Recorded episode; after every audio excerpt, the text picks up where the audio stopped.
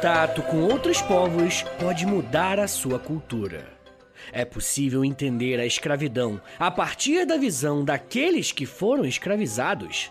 Essas são apenas algumas perguntas que podemos nos fazer quando estudamos com mais atenção o que foi o Reino do Congo, um dos reinos africanos mais importantes, e isso por diversos motivos, inclusive por ter muito contato com os portugueses durante o período das navegações. Eu sempre gosto de reforçar a importância que o ensino sobre a história da África tem para nós. Mas para além de conhecermos mais desse continente tão diverso, também é uma ótima oportunidade para termos contato com outras formas de encarar a vida, o passado e a própria sociedade. Ao mesmo tempo, é muito interessante perceber como que cada sociedade carrega consigo a sua própria contradição, tornando esse conteúdo ainda mais rico de ser estudado. Quando falamos sobre as sociedades africanas, eu gosto de localizar o assunto estudado no tempo e no espaço. Geograficamente, estamos falando de uma região que fica no sudoeste do continente africano, em uma região banhada pelo Oceano Atlântico. Se você pegar um mapa da África agora, você vai ver que estamos falando basicamente da região central do continente, só que um pouquinho mais focado na parte oeste. Ao longo da história moderna, diversos reinos e impérios surgiram, cresceram, conquistaram outros ou simplesmente entraram em um período de declínio. Uma das dificuldades que nós temos para estudar a formação de alguns desses grupos é justamente a existência de fontes e de vestígios sobre determinado passado. Se você é um ouvinte mais antigo aqui do podcast e já ouviu os outros episódios que eu fiz sobre outras civilizações africanas, você já deve estar acostumado ao fato de que muitas dessas civilizações lidam com o passado de uma forma diferente da nossa, mais especificamente de nós, sociedades ocidentais. Para nós, o mais importante é o registro escrito, e até por isso acabamos dando mais confiança a algo escrito em um papel do que qualquer outro tipo de fonte. Porém, a formação do Congo é contada a partir de fontes orais, ou seja, a tradição oral contada de geração a geração. E de acordo com essas tradições orais, o Reino do Congo vai surgir a partir de dois outros grupos políticos: o Pemba-Kassi, que é um reino de característica étnico-linguística banto, e o reino Bambata. Para que essas duas civilizações fossem unificadas, uma série de alianças precisaram ser feitas, e isso se deu através da liderança desses dois povos. No início do século XIV, Nimia Anzima, líder de Pembacassi, fez uma aliança com Zaculau, o governante de Bambata. A aliança consistia em um casamento entre membros dos dois povos. Nimia Anzima se casou com a filha de Lau. Esse casamento praticamente selou a paz e a união entre os dois reinos, que por muitos anos seguiram em caminhos distintos. E como curiosidade, é bom notar que por muitos séculos o casamento foi usado como uma forma de estabelecer relações políticas e diplomáticas. Muitas vezes acreditamos que essa é uma prática apenas dos reinos europeus, mas como estamos vendo, diversas civilizações usavam o matrimônio como uma espécie de garantias de um acordo firmado. O principal objetivo da aproximação dos dois reinos era garantir que a sucessão de cada trono fosse garantida em um período de muita instabilidade dentro do continente africano. Ainda usando como base a tradição oral, foi a partir da relação desse casal que surgiu um novo governo no sudoeste da África. O nome de Nimi Alukene se tornou muito popular e conhecido, porque foi esse príncipe que se aproveitou da aliança firmada por seus pais para conquistar o reino do Muene Kabunga, que ficava em uma montanha ao sul da sua base local. Ele transferiu seu governo para essa montanha e fez da cidade de Mbanza Congo a sua capital. E é bem provável que o nome Congo, tanto do reino que estamos estudando quanto do futuro país, venha dessa cidade. A relação de Nimi Alukene com os outros povos era bem peculiar, porque era uma mescla entre alianças e guerras. Os povos que viviam nessa região compartilhavam o mesmo tronco linguístico, o que acabava reforçando uma espécie de unidade cultural entre os povos. Por mais que algumas conquistas fossem baseadas na guerra, quando povos eram integrados, isso não necessariamente resultava em fragmentações e disputas internas. Nimi Alukene passou a governar todos esses territórios da capital do seu reino, e a sua liderança representou o início do que estamos chamando de Reino do Congo, sendo formado no ano de 1380, bem no final do século 14.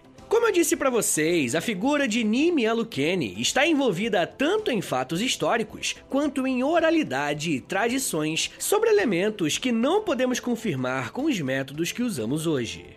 E essa questão simbólica é muito importante, porque anos mais tarde, depois da consolidação do Reino do Congo, alguns líderes afirmaram terem alguma relação parental com o Nimi Alukene. E essa é uma informação que muitas vezes pode passar despercebida. Mas enquanto reinos europeus usavam o argumento religioso para legitimar o governo de uma determinada monarquia, no Congo, o fato que dava ao líder o real poder de governar era uma suposta relação com Nimi Alukene. Com isso, dá para termos uma boa noção do quão importante foi o trabalho de Lukene para a formação do Congo. Esses descendentes, entre aspas, e líderes do Congo ficaram conhecidos como pertencentes à Casa de Lukene, formando uma espécie de dinastia, isso, claro, se formos usar os termos da política ocidental europeia. E inclusive vai ser essa mesma classificação que essas pessoas vão ficar conhecidas quando tiverem o primeiro contato com os portugueses. Um encontro que, inclusive, mudou completamente a história das duas nações para sempre. Eu não sei se isso passou despercebido por vocês, mas o nome da organização política que estamos estudando hoje é Reino do Congo e não Império do Congo. E essa distinção é muito importante de ser feita, porque aponta qual é a característica geral de uma determinada sociedade. Eu sempre gosto de usar aquela definição clássica de império para se referir a um grupo político que sempre está buscando a sua expansão territorial. Quando pensamos em reino, estamos nos referindo a um grupo político mais contido em si mesmo e que tenta estabelecer relações políticas mais sólidas, geralmente ligado a uma mesma família. Mas você deve estar se perguntando, né? Pô, Vitão, você falou quase agora que o líder do Congo venceu vários outros povos, então tem coisa errada por aí, né? Olha, essa observação é muito legal de ser feita e nos mostra até como diferenciar uma coisa da outra. Bom, a formação do Congo enquanto reino se deu a partir da unificação de grupos que já tinham uma espécie de unidade cultural e linguística. E para além disso, o objetivo do Reino do Congo durante o seu desenvolvimento não consistiu em aumentar as suas fronteiras a qualquer custo à base da guerra e da dominação. Bom, politicamente, por mais que não estejamos falando de um império, a forma de governar o Reino do Congo era extremamente centralizada. O líder do Reino do Congo tinha um título bem específico e era conhecido por todos como Mani Congo, e um de seus direitos era receber impostos daqueles outros povos que estavam sob a sua administração. Bom, por um tempo, o cargo de Mani Congo era hereditário, sendo passado de pai para filho. Porém, após algumas reformas, passou a existir uma espécie de eleição para escolher o seu líder. Bom, mas por mais que muitos governos sejam bem centralizados na figura do rei, no Reino do Congo existiu uma abertura muito grande para esse rei ser aconselhado por outras pessoas. Cada manicongo tinha um conselho de 12 pessoas e, obrigatoriamente, quatro desses membros deveriam ser mulheres. Se vocês já ouviram alguns episódios sobre sociedades africanas que eu já fiz por aqui no podcast, vocês devem lembrar que essa característica de termos mulheres participando da vida pública não era algo incomum. Em outros reinos e impérios, já tivemos mulheres com posição de destaque à frente da sua nação. Uma outra questão que o Reino do Congo tem muito parecido com outras civilizações da mesma região é a importância que a religiosidade tem para essas pessoas. A sociedade congolesa acreditava que tinha uma relação muito próxima com entidades e com alguns ancestrais, sejam essas entidades temidas ou respeitadas. Parte dessa crença consistia no fato de que, a partir dessa relação, eles saberiam quais eram as vontades dessas entidades e o que deveria ser feito e obedecido. Aqui no mundo ocidental, a gente considera o contato com o divino geralmente como uma reverência e adoração. Mais especificamente no Reino do Congo, as entidades poderiam ser consultadas para problemas do dia a dia. Era um contato mais direto, mesmo que estejamos falando de crenças religiosas. Uma vez que tivemos um panorama um pouco mais geral a respeito das características da formação do Reino do Congo e o seu aspecto religioso, agora podemos olhar melhor como que essa sociedade se organizava internamente. Antes de mais nada, saiba que o Reino do Congo não era pequeno, tá? E quem fala mais sobre isso é o historiador Jean Vancina, ao dizer que, abre aspas, o reino propriamente dito era muito povoado, mas apenas dispomos de estimativas muito aproximativas para determinar o número dos seus habitantes. A maioria dos especialistas aceitam uma estimativa em torno de 2 milhões. Porém, certo autor sustenta que teriam sido 4 milhões e talvez até 8 milhões, ao passo que outro se recusa a ultrapassar meio milhão. As regiões influenciadas pelo Reino do Congo tiveram, no máximo, uma população de mesmo tamanho. Fecha aspas. Esse relato mostra para nós que nem sempre temos a dimensão exata quando estamos pensando em uma civilização africana. É óbvio que, para dar conta desse contingente de pessoas, diversas obras de infraestrutura foram feitas e uma rede de comércio ajudava a sustentar a economia. Podemos dizer que a sociedade do Reino do Congo era dividida entre dois polos: a grande cidade, que era a capital Mbanza Congo, e o campo. Nesses dois ambientes diferentes, mas que de certa forma estavam conectados, existiam três camadas sociais bem definidas. A nobreza, os aldeões e os escravos diferenciavam-se por seu estatuto legal, as suas atividades e o seu estilo de vida. Sim, estamos falando de uma sociedade que existe escravidão, mas temos que tomar cuidado aqui para classificar a forma dessa escravidão. De acordo com o pesquisador J.K. Thornton, no idioma falado no Reino do Congo, uma mesma palavra era usada para se referir tanto a escravo quanto a cativo de guerra. E isso para nós é fundamental, porque pode indicar a origem dessa escravidão. Não estamos pensando em uma escravidão racial ou por classes sociais, e sim por uma escravidão que vinha como resultado das guerras. Guerras sempre foram comuns para todos os grupos humanos, e no Congo, os derrotados nas batalhas eram usados para trabalharem nos campos. Aqueles que trabalhavam no campo, mas eram livres, tinham um trabalho bem delimitado em relação ao papel que cada gênero deveria desempenhar. Para vocês terem uma ideia, a caça, pesca e coleta de alimentos era uma responsabilidade dos homens livres, enquanto as mulheres deveriam cuidar da agricultura. A relação do povo congolês com os elementos da natureza é muito importante, porque vemos um uso tanto para a alimentação quanto para a arte e até para a guerra. As mulheres eram responsáveis por plantar e colher plantas, como banana, romã e figo além de produzirem tecidos a partir da folha de uma planta chamada ráfia. Um outro elemento muito importante para o reino do Congo era o ferro. Alguns registros sobre esse povo até chegam a dizer que o ferro era considerado sagrado entre os congoleses, porque Nimi Alukene possivelmente foi um ferreiro. Na ponta da pirâmide social, a nobreza vivia em grande parte nas cidades, a não ser quando eram convidados a ocupar algum cargo específico em alguma província mais afastada da capital. Já a alta nobreza era composta por parentes do rei ou de algum sucessor do Manicongo. A mesma família conseguia se manter no poder, estabelecendo relações de casamento entre primos.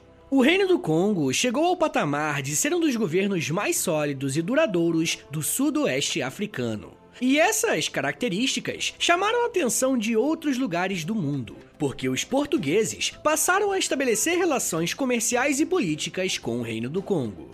Pessoal, eu já quero falar mais para vocês sobre outras características importantes sobre o Reino do Congo, como que foi o seu declínio e como que se deu o contato deles com os portugueses. Mas me dá um minutinho aí, tá, gente? Que daqui a pouco a gente volta. E eu falo um pouco mais sobre globalização, comércio, riqueza, europeus e escravidão. Segura aí, que é um minutinho só.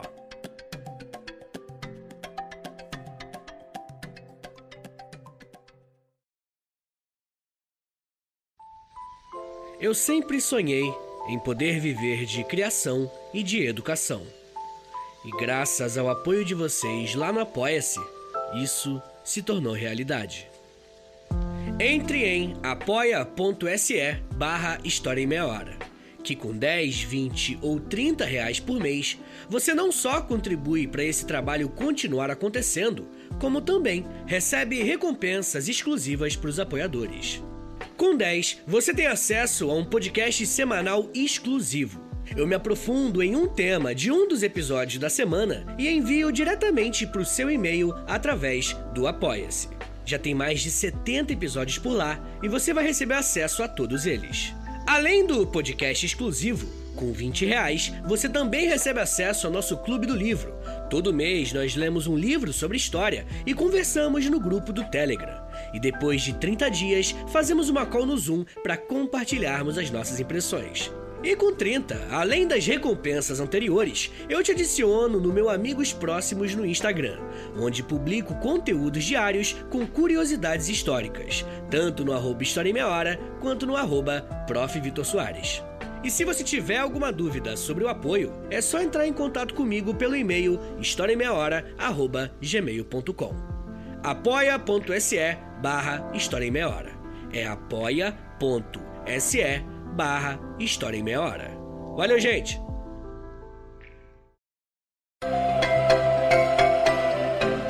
Abre aspas. O próprio rei, para fazer valer os seus direitos nas províncias mais afastadas, deve presentear os seus governadores com aguardente, vinhos e panos da Europa.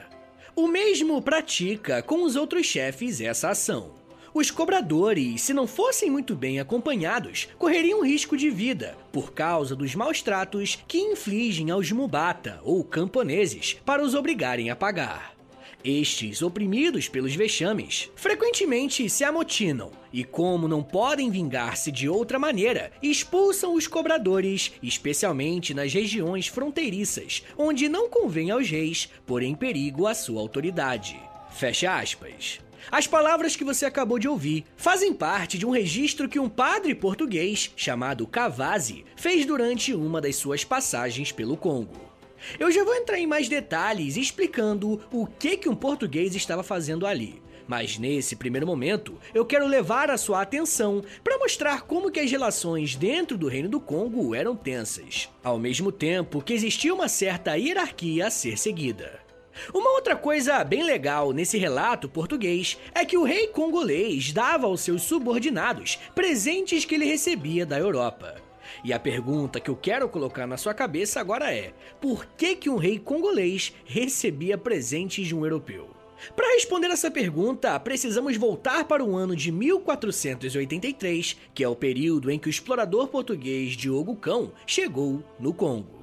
Durante o século XV, foi muito comum que monarquias europeias investissem pesado em exploradores para abrangerem os seus poderes e terem contato com mais civilizações. E é bem provável que nesse período Portugal fosse a maior e mais forte potência marítima em todo o mundo.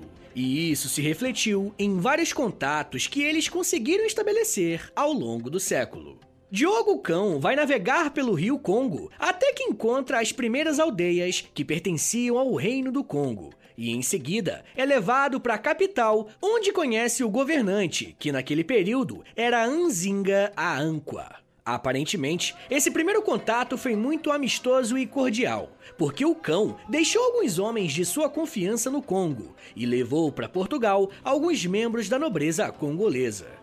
Esse intercâmbio cultural surtiu um grande efeito. E em 1485, Diogo Cão retornou para o Congo com aqueles que ele tinha levado para a Europa. Nessa segunda visita, o rei congolês tomou uma atitude curiosa olhando de fora ele decidiu se converter ao cristianismo. Anzinga Anqua também mantinha suas práticas ritualísticas como qualquer outro membro do Reino do Congo. Dependendo do período e do evento histórico que estamos estudando, já estamos acostumados a ver uma nação europeia usando a religião como uma forma de subjugar e dominar os outros povos. Mas o caso do Congo é muito interessante, porque a conversão ao cristianismo se deu de forma voluntária pelo rei. Bem, pelo menos isso teoricamente. Hoje em dia, existem pesquisadores que questionam a legitimidade dessa conversão e tentam encontrar interesses comerciais e políticos por trás dessa decisão. Alguns defendem a ideia de que o rei congolês acreditou que a aliança com Portugal seria extremamente vantajosa para o Congo e por isso decidiu abrir mão da sua fé para poder estreitar esses laços. Por outro lado, existem pesquisadores que defendem que a conversão à nova fé foi real. E o rei passou a entender a fé cristã como um caminho verdadeiro em relação àquilo que eles viviam. E às vezes é até meio engraçado, né? Mas os próprios contemporâneos tinham uma dúvida sobre a crença no cristianismo ser verdadeira ou não. Algumas pessoas que estudam com mais atenção essa temática conseguiram observar que os missionários que foram levados para o Congo, principalmente a partir de 1491, inicialmente ficaram entusiasmados com a sua fé chegando a outras localidades. Como eu disse, o primeiro a se converter foi o rei congolês, e ao fazer isso, ele foi batizado e trocou de nome, passando a se chamar a partir daquele momento João I, como uma homenagem ao rei de Portugal, João II. Esses eram os motivos que davam aos padres católicos o combustível para continuar a catequização, mesmo que por vezes a desconfiança aparecesse. A historiadora Stephanie Caroline Boechat conta que o padre Cavazzi, abre aspas, durante todo o período em que viajou pela região do Congo, percebeu algumas diferenças no processo de conversão desenvolvido no território africano e declarou não poder negar um sincero e bem merecido louvor à cristandade de sonho, por ser mais ilibada e importante de todo o reino do Congo. Fecha aspas. Do final do século XV em diante, o Reino do Congo só estreitou as suas relações com a Igreja Católica, levando jovens para estudar na Europa para retornarem ao Congo como bispos locais. Bom, mas se vocês lembrarem bem, eu iniciei esse bloco perguntando a vocês por que, que o rei congolês recebeu presente de europeu. Por mais que a fé católica tenha aproximado os dois reinos, eu acredito que ainda não é um motivo tão grande para o agora rei João I e os seus descendentes ficarem recebendo presentinhos de outros reis. Precisa ter uma explicação melhor para essa proximidade. E de fato tem, mas a resposta não é nada agradável. Para além da fé católica, o que vai unir Portugal e o Reino do Congo será a escravidão.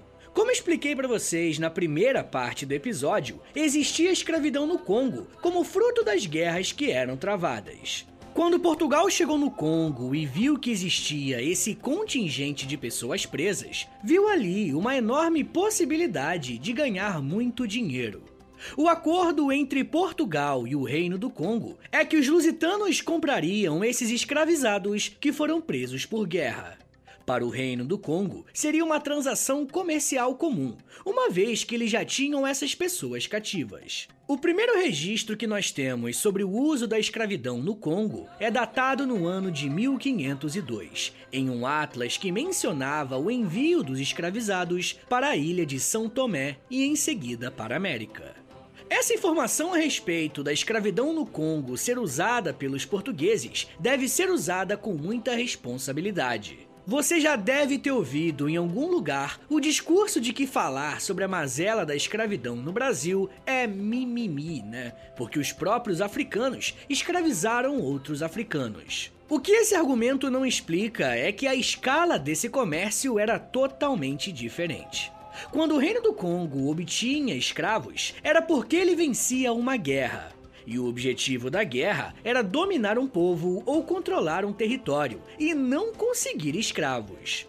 Quando Portugal chega no Congo como uma potência marítima, eles estão desejando mão de obra para levar para outros lugares do mundo, principalmente para a América.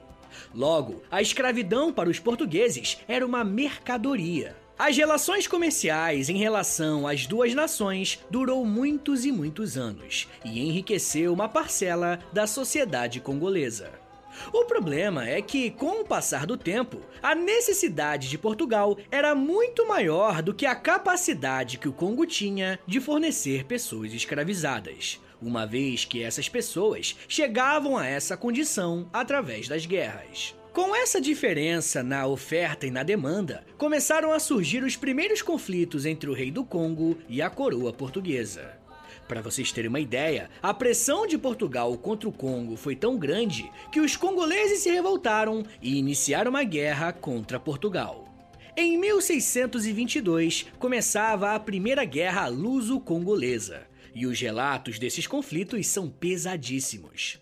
Tanto portugueses quanto congoleses buscaram aliados da mesma região e até aliados internacionais.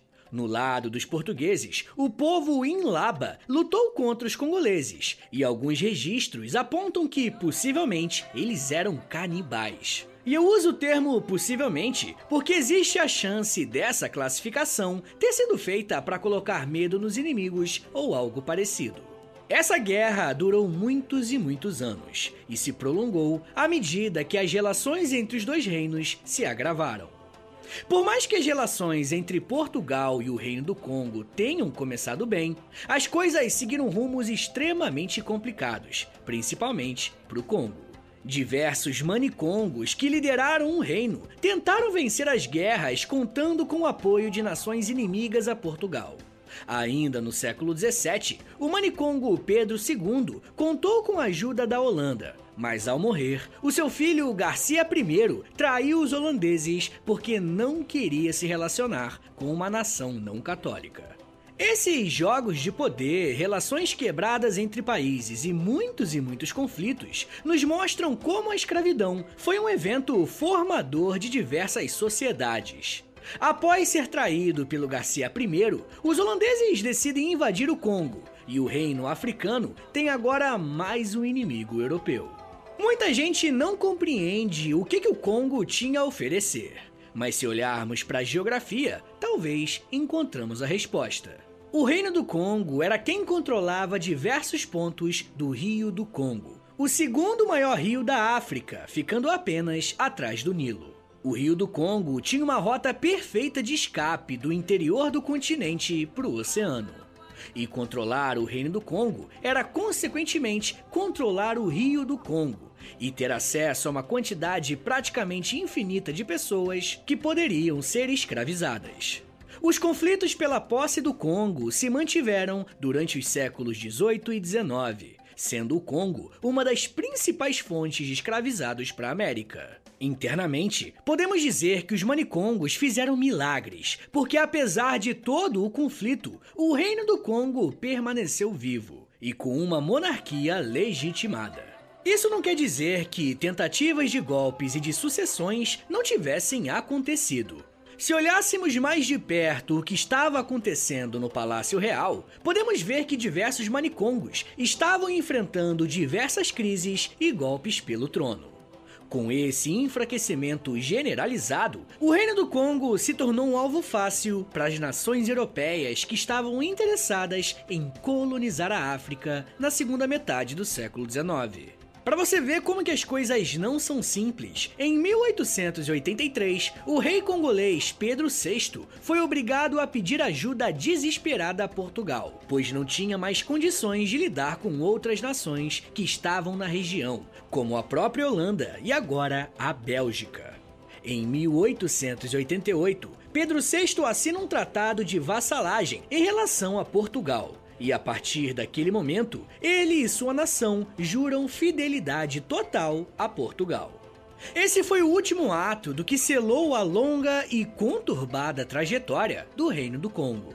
Um reino que começou muito bem, com uma grande população e vida econômica e religiosa pulsante. Mas quando a escravidão foi usada como uma forma de ganhar dinheiro, o futuro do reino foi decretado e as nações europeias se apossaram do Congo. Oficialmente, o Reino do Congo sobreviveu até 1914, mas após a vassalagem de Pedro VI, isso não passava de uma formalidade. A autonomia e a independência já tinham ido embora faz tempo. E como eu disse, esse enfraquecimento permitiu que pessoas como Leopoldo II se apossassem de territórios inteiros do Congo e fizessem propriedade particular desde 1885, como foi o caso do Estado Livre do Congo. Um estágio após esse foi a implementação do Congo belga, em 1908, dando início a um dos maiores massacres de todos os tempos. Mas isso já é um papo para uma outra meia hora.